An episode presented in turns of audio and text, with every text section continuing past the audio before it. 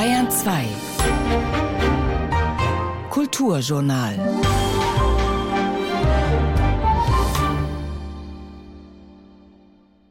Am Mikrofon begrüßt sie Stefanie Metzger.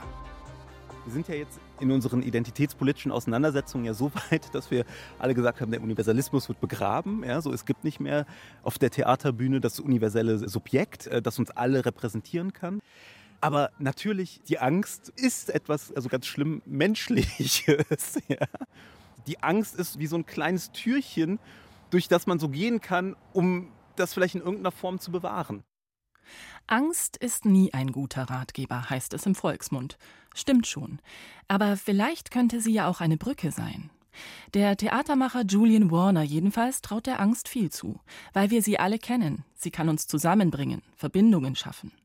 In seinem aktuellen Projekt Global Angst versammelt er ein Kollektiv der Verängstigten und versucht sich am Exorzismus der Angst. Klingt eigentlich recht hoffnungsvoll und setzt damit das Thema des heutigen Kulturjournals. Handeln kommt aus der Hoffnung, sagt auch die Autorin und Filmemacherin Tsitsi Dangaremga aus Simbabwe. Heute Vormittag hat sie in Frankfurt den Friedenspreis des deutschen Buchhandels entgegengenommen. Auszüge aus ihrer Rede gleich. Und Barbara Knopf hat recherchiert, an welchen Hoffnungen in der Modebranche gerade gestrickt wird. Hayden Thorpe ist auch voller Hoffnung. Vor zwei Jahren hat der Brite, einst Mitglied der Wild Beasts, noch über Einsamkeit und Zerbrechlichkeit gesungen, auf seinem ersten Soloalbum Diviner. Jetzt beschwört er trotz Klimaerwärmung und weltweiter Krisen die Schönheit der Natur und das Vertrauen in den Kosmos. Moon Dust for My Diamond heißt sein zweites Album. Heute die Musik im Kulturjournal.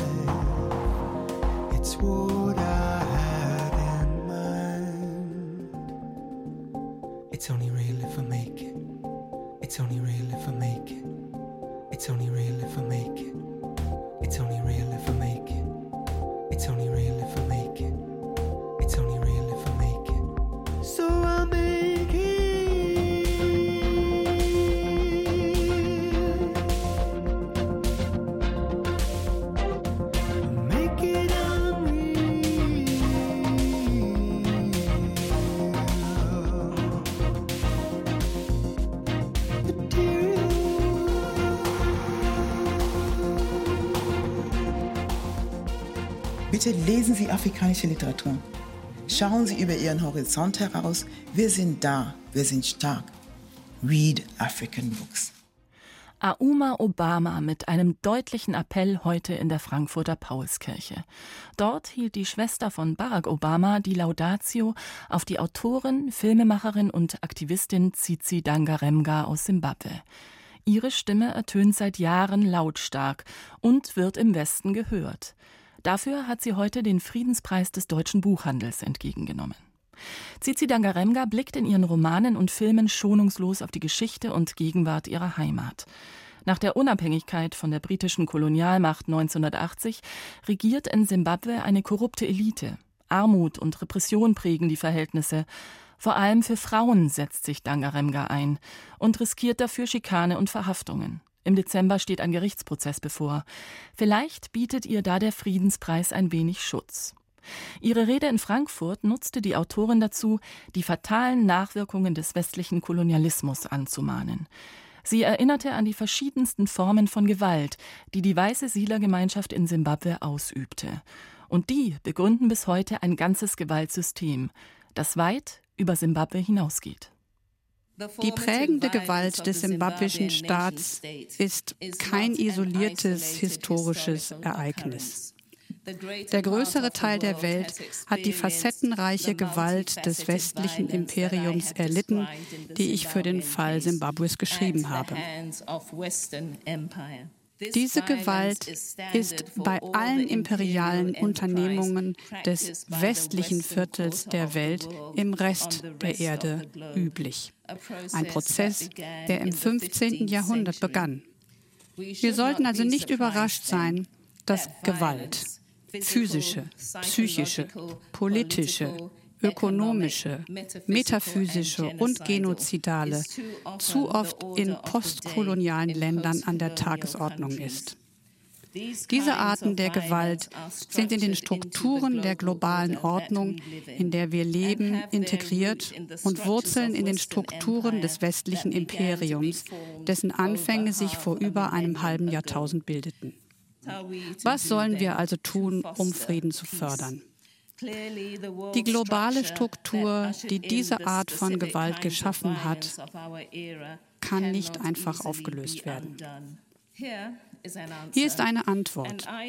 Und ich glaube, dass die Antwort einfacher ist, als wir vielleicht denken können. Die gewaltsame Weltordnung, in der wir heute leben, wurde von gewissen hierarchischen Denkweisen etabliert. Die Lösung ist ethnisch determinierte und andere hierarchische Denkweisen abzuschaffen, die auf den demokratischen Merkmalen wie sozialem und biologischem Geschlecht, Religion, Nationalität, Klassenzugehörigkeit und jedweden anderen Merkmalen beruhen, die in der gesamten Geschichte und überall auf der Welt die Bausteine des Imperiums waren und noch immer sind. Von unseren derzeitigen globalen Ausgaben fließt viel Geld in die Beeinflussung von Gruppenverhalten, Disziplinen wie Marketing und Betriebswirtschaft, Politik und Werbung werden in der ganzen Welt gelehrt. In diesen Kursen wird den Studenten beigebracht, eine Zielgruppe zu definieren, indem man eine Population anhand einer Reihe demografischer Merkmale segmentiert. Die Bedürfnisse dieser Population werden dann manipuliert, wobei der Zweck der Manipulation nicht das Wohl der betroffenen Personen, oder die Verbreitung von Frieden ist, sondern etwas zu maximieren, das wir Profit nennen. Doch das, was wir Profit nennen, gibt es nicht. Absolut gesehen ist das Konzept des Profits ein Trugschluss. In menschlicher Hinsicht und in der Welt, in der wir physisch leben, sind Ereignisse und Dinge, in Zeit und Raum verortet. Wert, der zu einer bestimmten Zeit an einem bestimmten Ort erscheint, ist der Wert, der aus einer anderen Zeit und von einem anderen Ort abgezogen wurde. Ein System, das auf Profit basiert, darauf mehr zu erhalten, als man gibt, ist ein System der Ausbeutung. So ein System ist notwendigerweise instabil und deshalb auch nicht nachhaltig. Wie ist es möglich, dass wir in ein instabiles, nicht nachhaltiges System investieren, das uns zwangsläufig in den Untergang führt? Vor knapp 400 Jahren schrieb ein Franzose eine lange Abhandlung über die Natur der Gewissheit. Das heißt über Erkenntnis ohne Zweifel.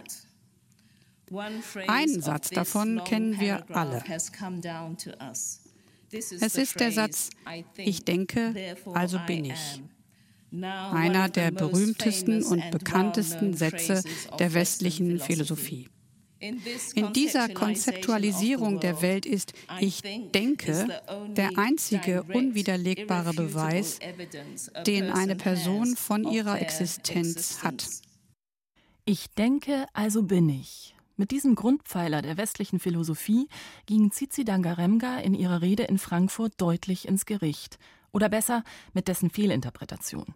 Als ein Denken nämlich das Zweifel ausspart und zum Selbstgespräch verkommt, ich-zentriert, voller Gewalt.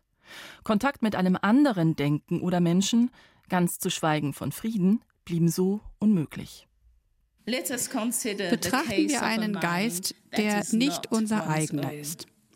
Nehmen wir an, dass dieser Geist, der nicht unser eigener ist, einen anderen Inhalt hat als unserer. Oder dass es ein anderes System benutzt, um Inhalt aufzurufen und zu arrangieren und somit Bedeutung herzustellen. Oder dass er sich von unserem eigenen Geist sowohl durch den Inhalt als auch durch die Denkweise unterscheidet. Wer glaubt, dass in der Welt zu sein und sie zu kennen, auf dem ich denk, denke beruht, kann sehr leicht zu dem Schluss kommen, dass ein Geist, der sich anderer Inhalte und anderer Prozesse der Kombination von Inhalten bedient, überhaupt nicht denkt und also überhaupt kein Ich darstellt. Nehmen wir nun an, dass dieser Geist, der nicht der eigene ist, einen Körper hat.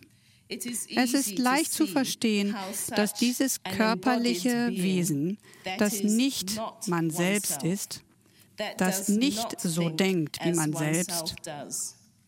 und von dem es deswegen heißt, dass es nicht denkt, sehr wahrscheinlich in uns die Schlussfolgerung es denkt nicht, also ist es nicht aufruft.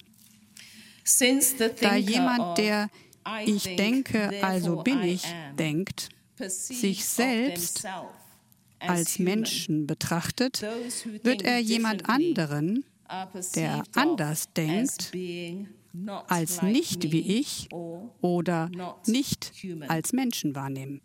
Wie wir wissen, hat die Aberkennung des menschlichen Werts anderer Menschen den Effekt, den menschlichen Wert zu erhöhen, den wir uns selbst zuschreiben. Und wir wissen auch, dass dieser Mechanismus der differenziellen Zuschreibung von Menschlichkeit für einen Großteil der Gewalt verantwortlich ist, mit der die Menschen einander heimsuchen. In meinem Teil der Welt war der Kern unserer Lebensphilosophie die Idee, ich bin, weil du bist. Jetzt, auch als Philosophie des Ubuntu anerkannt. Diese Philosophie wird noch immer in Begrüßungen wie mir geht es gut, wenn es dir gut geht ausgedrückt. Aber auch diese Philosophie hat uns nicht gerettet. Wir müssen neue Gedanken entwickeln, sie aus den Ecken des Universums ziehen wo sie entstehen, um einen Paradigmenwechsel zu bewirken, den wir brauchen, um zu verstehen, was wir zum Überleben wirklich brauchen. Es wird keine Wunderheilungen für unsere gedanklichen Fehler geben. Was wir tun können, ist unsere Denkmuster zu verändern, Wort für Wort, bewusst und beständig und daran festzuhalten, bis wir Ergebnisse sehen in der Weise, wie wir Dinge tun und in den Folgen daraus. Über das Ich hinauszuschauen zum Wir könnte zur horizont erweiternden Neuformulierung des Satzes des Franzosen führen. Zum Beispiel zu Wir denken, also sind wir oder sogar zu wir sind, also denken wir. Und mit letzterem den Ort der Hochschätzung vom rationalen Denken zum empirischen Sein verschieben. Das Plädoyer für einen Paradigmenwechsel im Denken und Sprechen vom Ich zum Du und Wir. Auszüge aus der Rede von Tsitsi Dangaremga zum Friedenspreis des deutschen Buchhandels waren das. Und die gesamte Rede finden Sie auf der Website des Friedenspreises.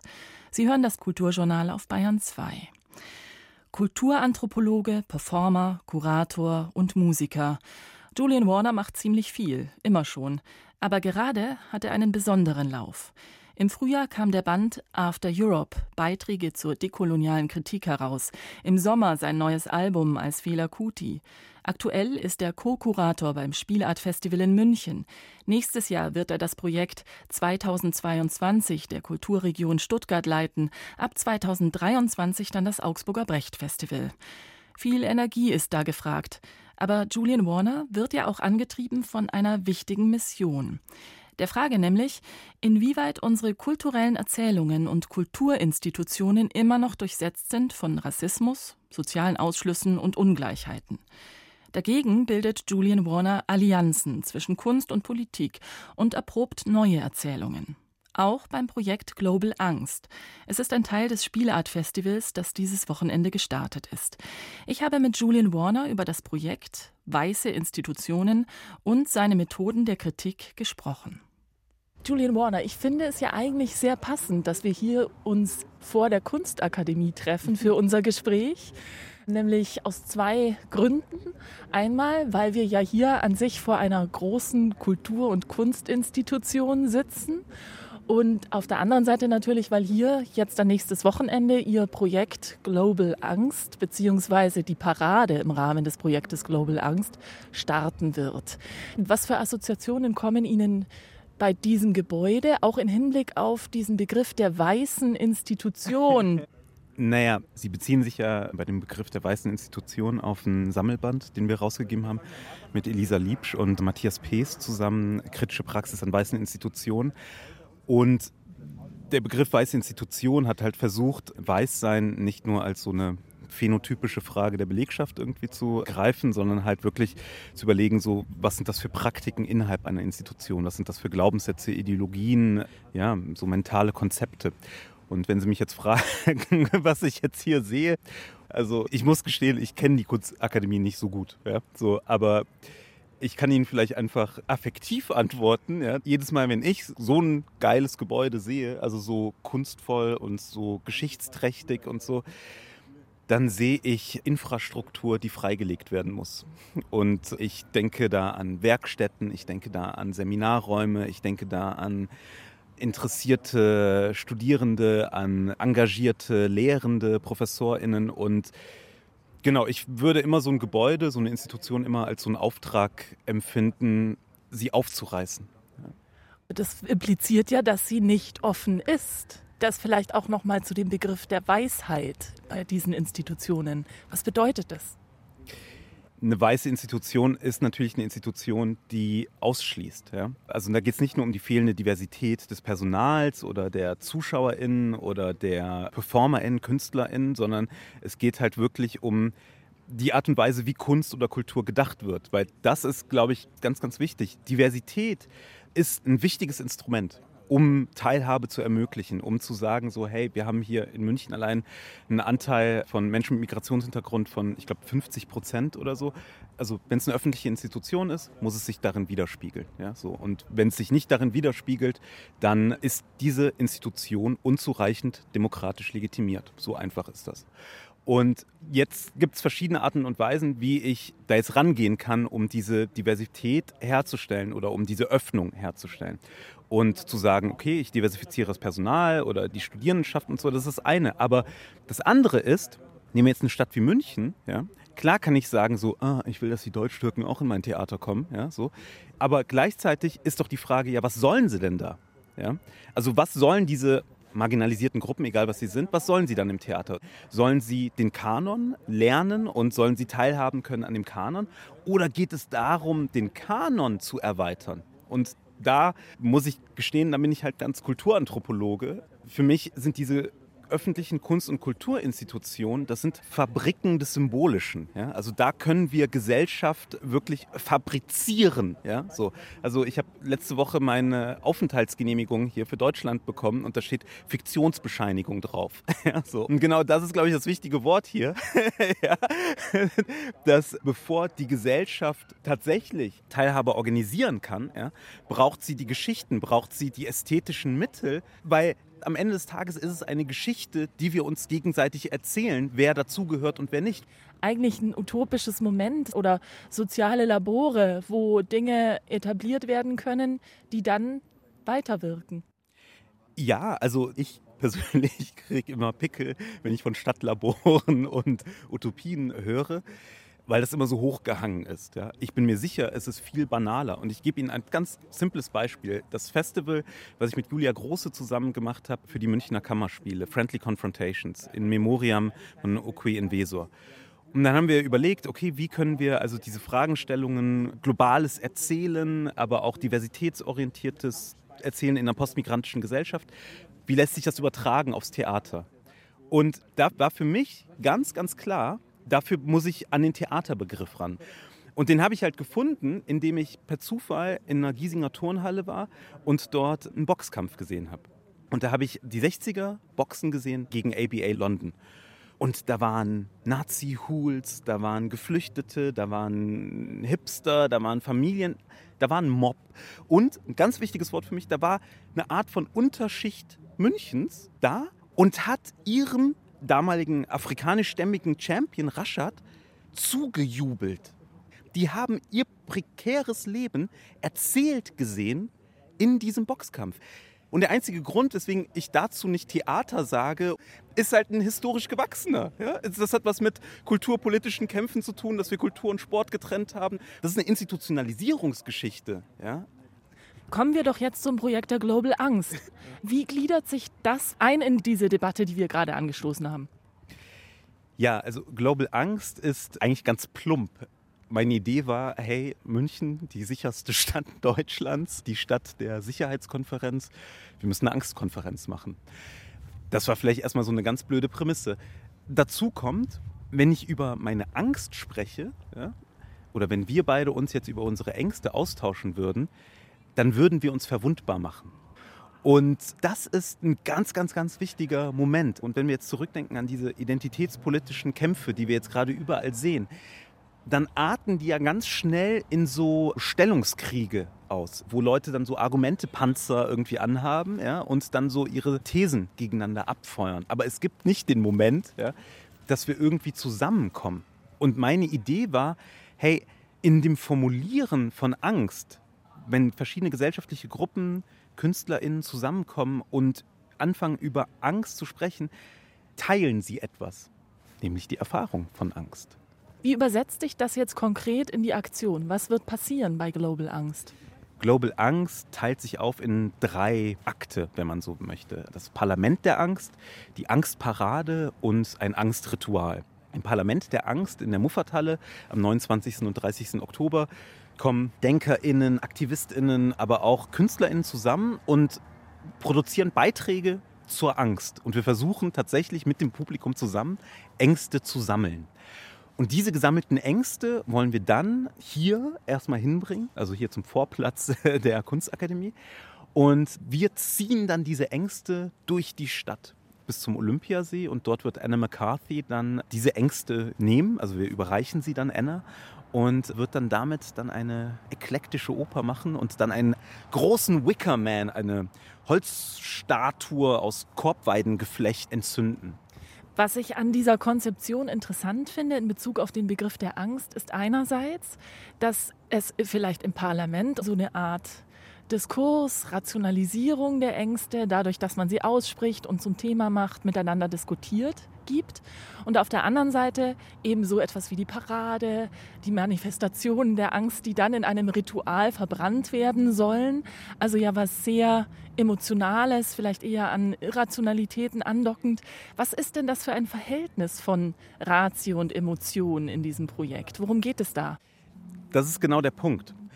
Bei mir geht es halt darum, ich denke, dass all unseren Diskursen ein, ja, ein Unbewusstes, ein Unterbewusstes zugrunde liegt. Ja? Also ein Sicherheitsdiskurs. Ja? Also wir haben ja mittlerweile dieses geile Wort des subjektiven Sicherheitsgefühls. Das ist ja ohne das Verdrängte, ohne das Unbewusste nicht konzipierbar.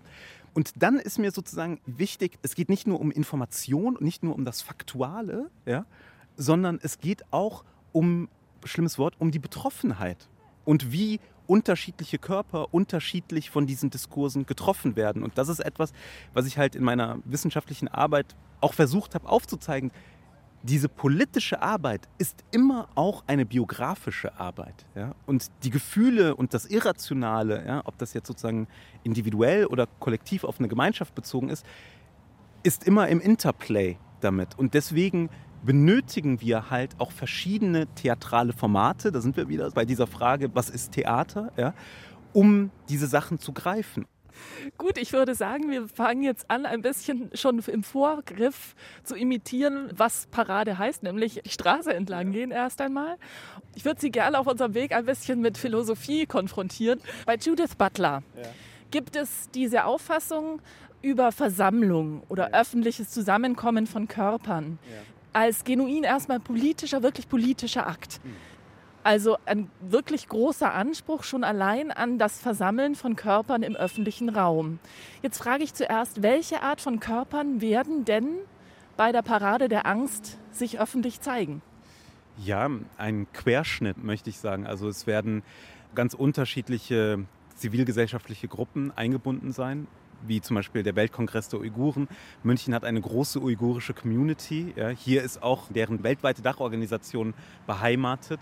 Insofern sind das für mich MünchnerInnen. Und dann haben wir auch mit Randgruppen Krawall, also BehindertenaktivistInnen, aber auch mit Molestia eine dezidiert feministische Burschenschaft. Also ganz unterschiedlich positionierte Körper, die hier zusammenkommen, die auch, und das ist mir halt auch immer ganz wichtig, die auch in keinem natürlichen oder organischen Koalitionsverhältnis zueinander stehen, sondern das ist die Behauptung des Theaters, dass hier eine Koalition der Verängstigten entsteht. Insofern kann ich Butler schon was abgewinnen, dass das Versammeln an sich immer schon so einen performativen politischen Dreh hat. Es hat auf jeden Fall eine starke performative Kraft, glaube ich, wenn diese Parade hier dann demnächst entlang gehen wird. Ja. Wenn man dieses Zusammenkommen und die Parade abhalten bereits als politisch begreift, wäre tatsächlich zu überlegen, ist es auch ein Protestmarsch oder nicht? Welche Bündelungen kann man überhaupt vornehmen oder geht es darum eben gerade nicht? als ich mit den Uiguren gesprochen oder wir mit den Uiguren gesprochen haben, haben die sofort gesagt so, ah ja, super, wir machen bei unseren Protestsachen auch immer Theater. also es gibt eine Verwandtschaft oder es, gibt immer wieder diese Spiegelschritte, aber ich finde immer, der wichtige Unterschied zwischen Politik und Theater oder Performance ist halt der, dass Politik tatsächliche materielle Veränderungen bewirkt. Also Politik ist halt, wenn eine Kunstinstitution sagt oder wenn ein Theater sagt, sie reduziert ihr Ensemble und die frei gewordenen Mittel benutzt sie für die Öffnung des Theaters. Das ist Politik. Performance, Protest, Politik. Das ist eine Verbindung, die für Julian Warner nur durch Zusammenschlüsse funktioniert. Deswegen war es nur logisch, dass er für den Abschluss unserer Probe der Parade vorschlug, auch noch weitere Beteiligte am Projekt Global Angst dazuzuholen. Wir sind jetzt also hier im Olympiapark, wirklich am Olympiasee. Hier wird die ganze Aktion Global Angst enden. Jetzt sind bei uns auch noch Anna McCarthy, die Künstlerin, die das Ritual vollziehen wird, Zeremonienmeisterin des Ganzen und Patricia Koller von Randgruppen Krawall, eine Gruppe, die auch bei der Parade und insgesamt beim Projekt Global Angst dabei sein wird. Frau Koller, was macht Randgruppen Krawall und was erhofft sich die Gruppe, was erhoffen Sie sich von einer Beteiligung an einer Aktion wie Global Angst? Also wir sind aus einer Behindertenprotestaktion raus entstanden. Es gibt ja diesen Behindertenprotesttag, da haben wir Demos gemacht. Und so sind wir jetzt ein Zusammenschluss von Menschen mit Behinderungen und Freunden, die uns unterstützen. Was erhoffen wir uns? Spaß erhoffen wir uns. Wir haben da Spaß mitzumachen. Sie haben gerade gesagt, es ist eine Protestbewegung auch gewesen, aus der heraus Randgruppenkrawall entstanden ist. Protest heißt ja auch sichtbar werden, auf die Straße gehen. Jetzt in dem Fall im Rahmen einer künstlerischen Parade. Was bedeutet dieses Sichtbarwerden von Körpern, die eben nicht der Norm entsprechen für Sie? Ich finde es überhaupt wichtig, dass wir sichtbar werden, dass wir laut werden, dass wir frech werden. Es ist wichtig, dass wir uns wehren. Wir werden in der Gesellschaft sowas von benachteiligt. Wir werden von den Behörden behandelt wie Dreck. Bei den Kassen müssen wir kämpfen. Beim MDK werden wir oft abgeurteilt in einer Art und Weise, wo es einfach nicht passt. Also es gibt so viele Probleme. Also alleine hier auch eine Behindertentoilette zu finden auf dem Gelände ist schon wieder ein Problem. Also man ist immer irgendwo ausgegrenzt, man muss um alles kämpfen. Und von daher finde ich es wichtig, dass wir sichtbar werden, dass sich die Gesellschaft an uns gewöhnt, damit man weiß, uns gibt es auch und dass es auch selbstverständlicher wird, der Umgang mit uns. Teilen Sie die Einschätzung, dass die Angst ein verbindendes Moment sein kann für all die Gruppen, die jetzt im Rahmen des Projektes zusammenkommen? Als verbindendes Element finde ich es gut, weil jeder hat Ängste, jeder hat Zukunftsängste und gerade jetzt auch, wo so die braune Soße wieder hochkommt, ist für viele große Angst da. Also ob das jetzt POC sind oder eben Menschen mit Behinderung. Also es ist für viele so ein ungutes Gefühl entstanden. Vielen Dank. Dann würde ich zu Anna McCarthy gehen. Wie empfinden Sie diese Konstellation, die ja jetzt bei diesem Projekt Global Angst provoziert wird, nämlich diese Verbindung von ganz verschiedenen Bereichen in einem künstlerischen Rahmen? Welche Rolle sehen Sie da drin für sich? Also für mich ist es eigentlich eine ganz natürliche Verbindung. Das ist eigentlich auch mein Alltag, dass sich so verschiedene Gruppen ständig gegenseitig unterstützen und dass man solidarisch ist miteinander und ja auch viel Gemeinsamkeiten natürlich hat. Also ich wollte noch nie eine Künstlerin sein, die nur mit Künstlern abhängt oder nur mit Sammlern oder so. Das klingt für mich wie die Hölle. Also für mich ist es eine ganz normale Zusammensetzung eigentlich von Leuten, die Julian ausgewählt hat. Ich würde gerne auch Sie nach dem Begriff der Angst fragen oder der Erfahrung der Angst, inwieweit das ein Moment ist, das Sie dann verbinden wird, sowieso mit den allen Geängstigten, die zusammenkommen. Ja, also für mich selber musste ich dann schon mich entscheiden, was das dann für mich genau bedeutet. Und für mich war die nächste Angst, mit der ich identifizieren kann, ist Gewalt an Frauen. Das habe ich dann eigentlich als Thema genommen. Und das ist auch ein Thema, was ich öfters verarbeite und mit dem Feuer, also die Idee mit dem Feuer war ja von Julian Warner und das war ja zuerst so ein bisschen abschreckend. Eigentlich war das dann verbunden mit Angst, weil ich an so Hexenverbrennungen denken musste oder Bücherverbrennung, nicht direkt Frauen, aber trotzdem eher so mit so einer Angst und dann musste ich überlegen, wie ich das umkehren konnte, dass es was Positives ist. Jetzt haben Sie schon ein Element des Rituals erwähnt, das Feuer. Dann frage ich doch noch mal konkreter nach. Was wird dieses Ritual sein? Also Julian hat schon erwähnt, es sollte erst am Berg sein und zuerst dachte ich so, ah ja, super, so, oh, so groß am Berg und so. Und dann war aber die andere Alternative, dass es am See sein könnte. Und das fand ich eigentlich eine total schöne Idee, dass das Löschende um das Feuer drumherum ist, dass es dann so eine Art Balance kriegt, dass man nicht Angst vor diesem Feuer hat. Und das ist dann auch in meinem Text, den ich, also mein Skript sozusagen, was ich dafür geschrieben habe, immer Thema, dieses Hin und Her zwischen wie so ein Yin und Yang, halt so eine Balance finden. Das Ritual, Theater und Kunst, das sind ja Verbindungslinien, die sind uralt, die gibt es immer und gleichzeitig ist das Ritual im Kunstrahmen etwas, was die Frage provoziert, wie viel Ritual ist es denn wirklich, auch in einer säkularisierten Zeit, wo es ja keine Basis mehr einer spirituellen Übereinkunft der Teilnehmenden zwingend gibt.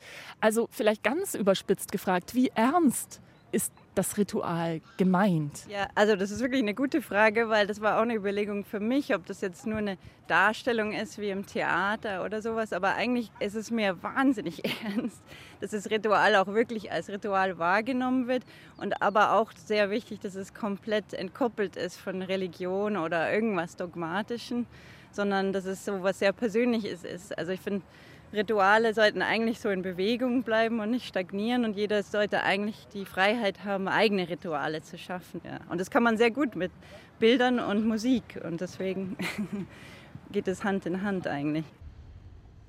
Global Angst. Parlament, Parade und Ritual. Kuratiert von Julian Warner, unter anderem mit Anna McCarthy und Randgruppenkrawall. Das Ganze ist zu erleben am kommenden Wochenende beim Spielart Festival in München. Sie hören das Kulturjournal auf Bayern 2 und Hayden Thorpe singt jetzt nicht von Angst, sondern von Rational Heartache, rationalem Herzschmerz. Ja, der Musiker sammelt viele Widersprüche auf seinem neuen Album. Ihn habe die ganze Spannbreite zwischen Religion und Wissenschaft interessiert, sagt er. Gegensätze, die in seinem ätherischen Synthie-Pop dann doch sehr harmonisch klingen.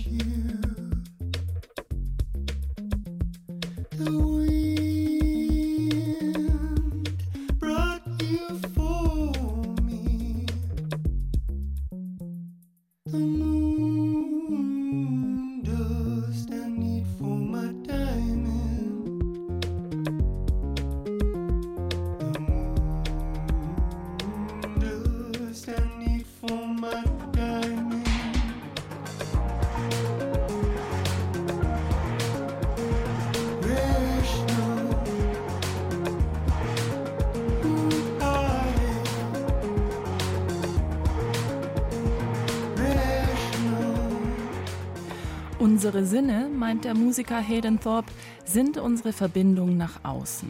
Gerade auf der Haut treffen sich Subjekt und Welt. Aber, könnte man einwenden, nackt sind wir ja selten. Da gibt es immer noch etwas, das sich einmischt ins Spiel zwischen innen und außen. Die Mode. Wie wir uns kleiden, erzählt etwas darüber, wer wir sein möchten, welches Leben wir uns vorstellen und wie wir zusammenleben wollen. Ein Gewebe aus Wünschen, Träumen und Utopien bei dem dann doch wieder die knallharte Realität mit hineinspielt. Denn Mode ist ja auch ein Business, schnelllebig, geprägt von prekären Arbeitsbedingungen und verbunden mit immensem Ressourcenverbrauch, so die Kritik. Spätestens mit der Pandemie könnte sich hier aber etwas verändert haben. Das wäre die Hoffnung. Barbara Knopf über Zukunftsnarrative in der Mode.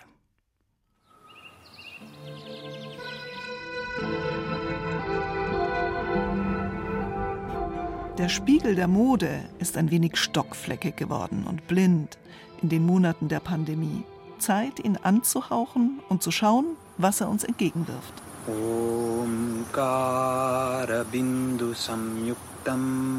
Die Pariser Designerin Marine Serre verpackt ihre nächste Frühjahr-Sommerkollektion in ein rätselhaftes Video. Es beginnt mit einem Yogi, der meditiert auf dem Autodach eines alten Citroën, abgestellt zwischen Büschen, an einem noch frühen Sommermorgen. Drei junge Leute fahren dann aufs Land, umarmen unterwegs einen Baum, sie tragen Häkelkleider und auch das geparkte Auto wird nach der Ankunft mit einer weißen Häkeldecke vor der Witterung geschützt.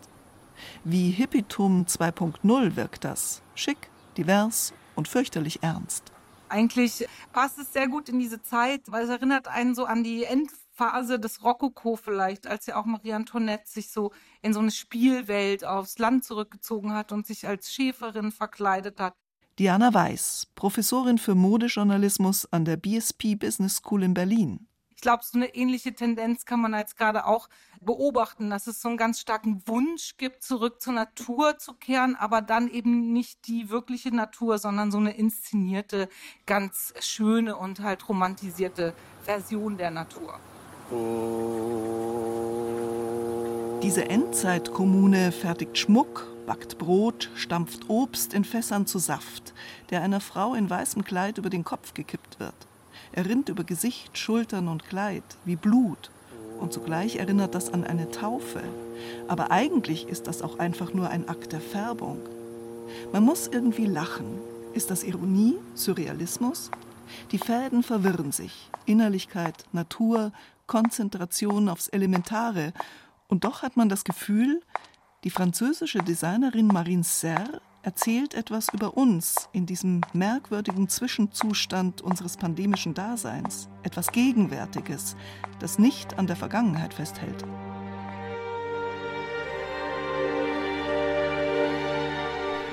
Es gibt aber auch andere Signale aus der Zentrifugalschleudermode und die lauten alles zurück auf Los.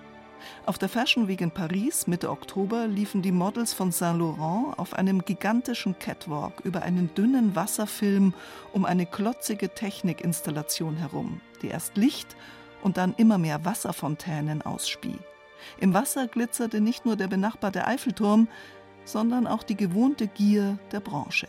Man sieht plötzlich diesen Eskapismus, dieser Riesenaufwand für 10 Minuten Show mit einer Schar von Models, super dünn, also wirklich genau dieses Size Zero Zero Minus, wo wir eigentlich weg sein wollten schon längst, wo alle Luxusklischees und im Grunde eine unglaublich aggressive Ästhetik da bedient wurde.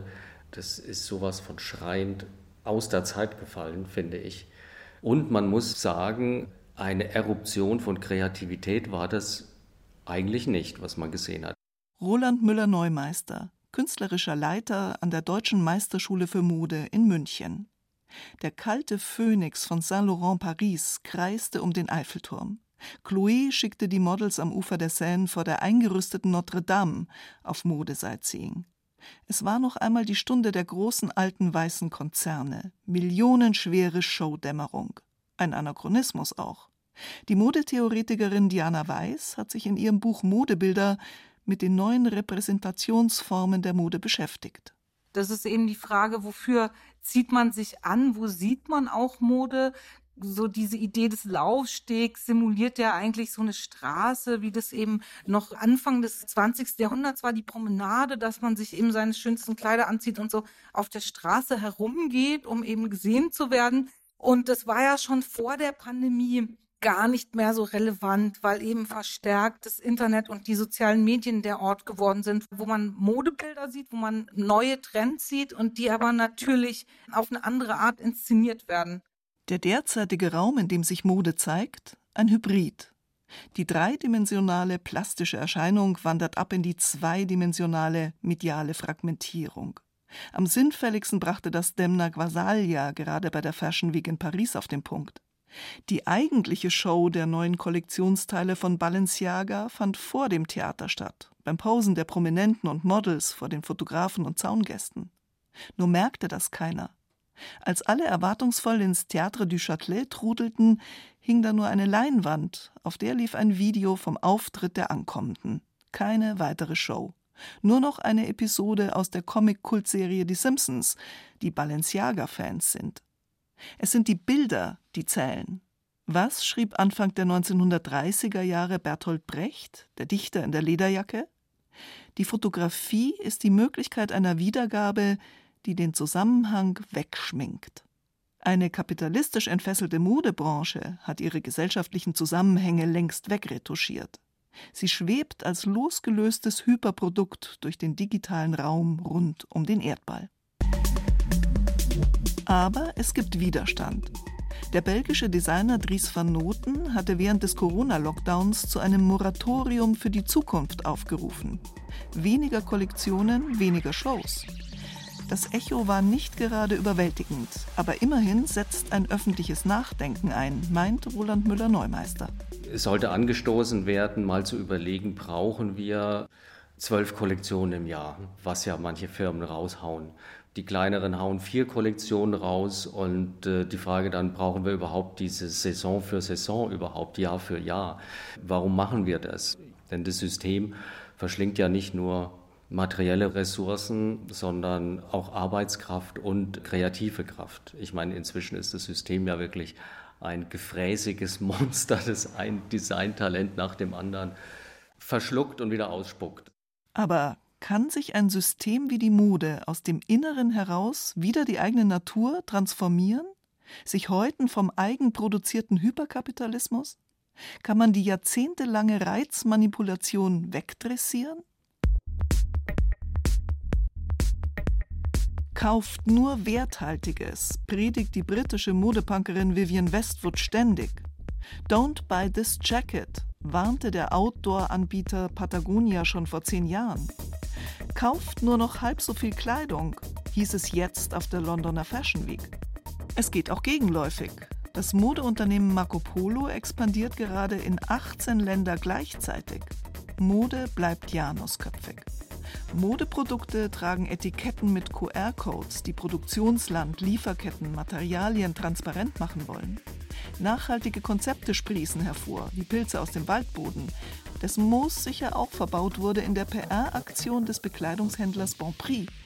Der verspricht Klimaneutralität bis 2030 und lud in diesen Tagen in eine Hamburger Filiale, die geschmückt war mit Baumwollzweigen, Holz und PET-Flaschen, was eher nach Ökobutze klingt als nach Green Glam. Lieber wieder zurück nach Paris. Dort enterten Aktivisten eine Louis Vuitton-Show mit dem Plakat Overconsumption is Extinction. Der Überkonsum führe zum Aussterben. Tatsächlich rangiert die Modeindustrie auf einem der vordersten Plätze der umweltschädlichsten Industrien, neben der Ölindustrie und dem Tourismus. Und so stellt sich die Frage, folgt auf die Fast Fashion oder Bad Fashion, wie der Designer Dries van Noten das nennt, die Slow Fashion? Langsamere Zyklen, keine billige Wegwerfware, qualitativ hochwertigere Stücke? Modetheoretikerin Diana Weiß. Natürlich ist Fast Fashion ein riesiges Problem. Andererseits hat es halt auch immer diesen Klassenaspekt, weil die Fast Fashion natürlich auch eine Möglichkeit ist für Leute, die nicht so viel Geld haben, an der Mode teilzuhaben. Und dann einfach immer zu fordern, so, die sollen es jetzt mal bleiben lassen, ist ja auch problematisch gesellschaftlich. Also zurück auf Anfang. Mode ist nicht nur ein Gewerbe, sondern auch ein Gewebe. Seine Fäden sind auch Erzählfäden, aus denen seit Jahrhunderten nicht nur Kleider, sondern auch Geschichten gesponnen werden. Man könnte sie in einer anderen Klangfarbe erzählen als den kalten Begriffen des Wegwerfkonsums kaufen, ordern, zurückschicken, wegwerfen, verbrennen. Schließlich handelt es sich, je nach Betrachtung, gar nicht um leblose Materie. Die haben ja alle eine Geschichte.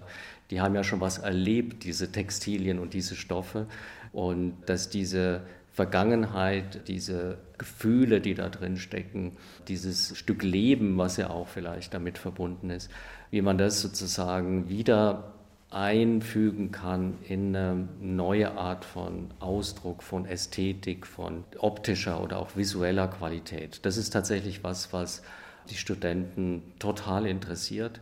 Das ist was, was sofort als spannende Herausforderung gesehen wird sagt Roland Müller-Neumeister von der Meisterschule für Mode in München, wo der Schwerpunkt der Lehre auf handwerklichem Wissen liegt. Das Dogma der Mode, immer nur Neues hervorzubringen, wurde ohnehin längst von Freigeistern wie Martin Magela vom Sockel gekippt. Ein Dekonstruktivist und Flohmarktfetischist, der das Vergangene mit der Gegenwart verwebte. Ein Designer wie Ralph Simons ist schon immer in die Archive der Häuser, für die er arbeitete, gestiegen. Bei Jill Sander, bei Dior und in die eigenen. Es gibt auch in der Mode einen Kanon der Erzählformen und Entwürfe, und daraus auszuwählen, etwas wieder aufzulegen oder weiterzuschreiben, heißt nicht retro zu sein und die zurückliegenden Jahrzehnte nach Schlüsselreizen auszubeuten, bedeutet nicht eine Erfolgsmasche zu Tode zu vermarkten, sondern der Mode eine zeitliche Dimension zu geben und damit Tiefe. Und wenn uns der Stoff ausgeht, betreten wir die digitale Showtreppe. Ich glaube, für viele Leute, die so oldschool sozialisiert sind, ist es halt sehr abstrakt und schwierig sich vorzustellen. Aber ich glaube, ein Beispiel, was viele jetzt aus ihrer eigenen Anschauung kennen, ist eben so die klassische Zoom-Konferenz und da gibt es natürlich tolle Möglichkeiten, diese digitale Mode einfach nur dazu benutzen, sich zu schmücken und eben so eine vielleicht sonst recht tröge Zoom-Konferenz dann etwas visuell spannender zu gestalten. Und keiner würde sagen, der Kaiser respektive die Kaiserin sei nackt. Digitale Mode sind Kleidungsstücke, die designt, aber nicht hergestellt werden müssen, die bezahlt und heruntergeladen aber auch geteilt werden können, die Serverleistung benötigen und damit nicht klimaneutral sind, aber ganz schön glamourös, meint die Modejournalistin Diana Weiß. Es gibt auch avantgardistischere Konzepte, dass man dann einfach wirklich so Art Gebilde einfach um sich herum trägt, die sich vielleicht um den Hals und um den Kopf ranken und so ein bisschen hin und her wabern und die dann gar nicht mehr so viel mit dem zu tun haben, was man so unter konventioneller Mode versteht. Ich glaube schon, dass man sich dann toll fühlt.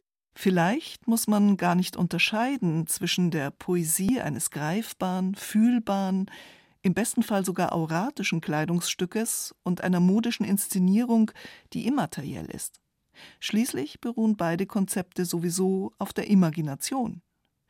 Die kulturellen Riten werden sich ändern und die Digitalität wird das inszenatorische Spiel noch einmal erweitern.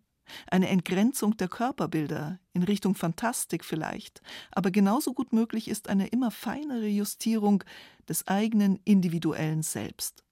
Wie er auch Diversität, Postkolonialismus, Feminismus, Genderfluidity und Body Positivity Konzepte sind, die selbst der alte weiße Modekapitalismus nicht mehr ausgrenzen kann, außer vielleicht im Rollback dieses Laufstegherbstes.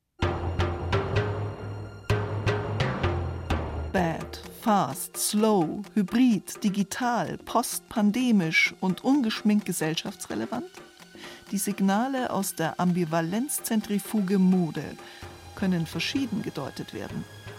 Wäre ein Mental Turn, den so viele in der Branche fordern, also tatsächlich möglich?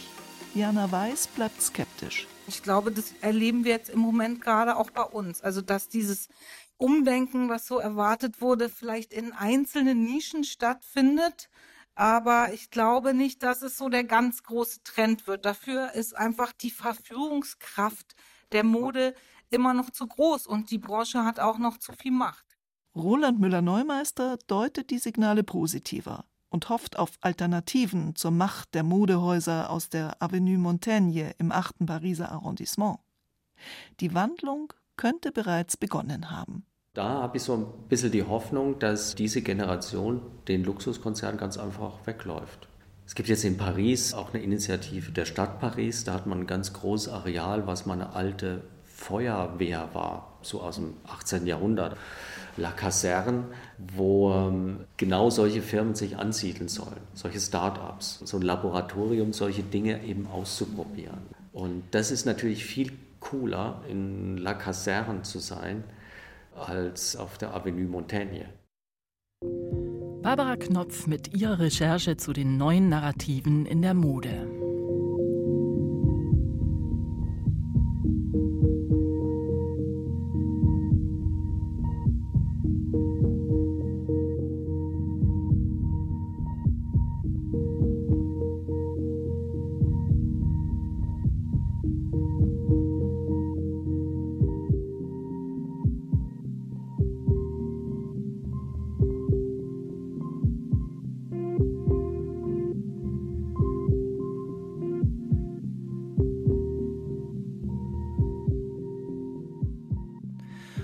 Das war's vom Kulturjournal.